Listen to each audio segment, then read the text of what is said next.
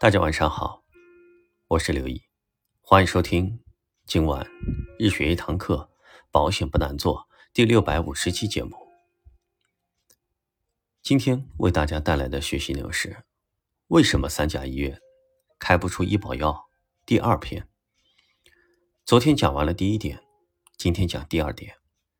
由于药占比的考核，医院难以开出高价的医保药。药占比是指药物费用占整体医疗费用的比例。官方对医院设定这一比例的目的，是为了防止医院过度的医疗，开一些类似板蓝根这样的万能神药来创收。比如在以前，我感冒看一趟门诊，要拿八盒药回来吃，医生甚至还会给我开一些补这个补那个的药，理由是都会引起感冒。这里面就有医院为了营收过度医疗的问题存在。从政策上来说，考核药占比的本意是好的，但在具体实施的层面，为了保证药占比达标，很多的医院违规的操作就开始了。例如，为了防止药占比超标，医院会先把高价医保药给砍了，然后在院外设第三方的药房，让病人自费购买，这样买回来的药。就不会被计入药占比，也不被计入到医保额度内，还顺带实现了盈利，一举三得，还醒目过曹孟德。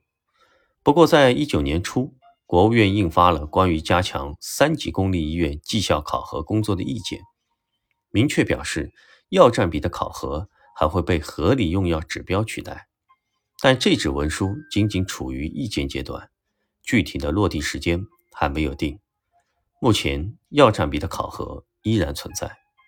那既然这两个指标这么坏，为什么不直接取消掉呢？因为这是一个三方无解的问题。这两个指标的背后是在医保基金有限的情况下，怎么合理化资源分配的问题。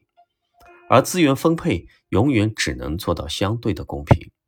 医院不引进高价的医保药合理吗？不合理。但是也很无奈，医保基金要保证收支平衡，于是对医院施压；医院要保证自家的营收，于是不引进高价的医保药。这一切都是为了系统的可持续性，谁都没错，只是结果并不那么美好。买不到高价医保药的病人确实很难受，但是说到底，这事也不能怪医保。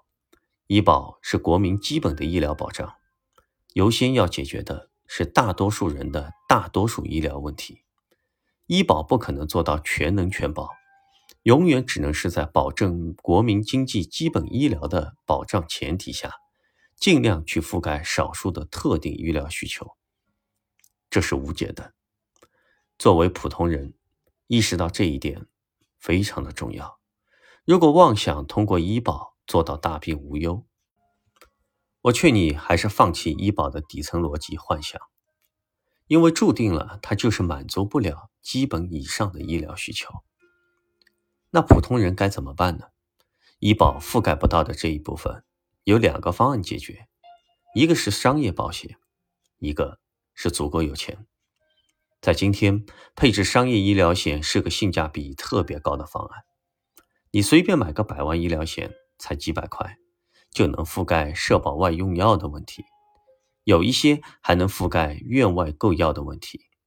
像开头提到的当事人，如果此前有给父亲配置过商业医疗险，那其实无论医院有没有高价的医保药，他都能安心陪伴父亲接受治疗。其次，为了避免遇到跟当事人类似的情况，有几点大家可以注意一下：一。尽量找特大的医院就医，这些医院每年的医保额度会比较充裕。二是如果涉及到自费药，可以提前查看是否在医保目录内，如果在的话，按照规定，如果临床上对药物有使用需求，但医院没有引进，可由临床提出特殊用药申请，符合条件可紧急采购。但这条路非常的曲折，一般人不好走。反正说到最后，最好的解决方案还是自己配置商业保险，自己做好兜底，这才是普通人面对大病的最有力保障。以上是我们今天的学习内容。最后，道一声晚安，祝你做个好梦。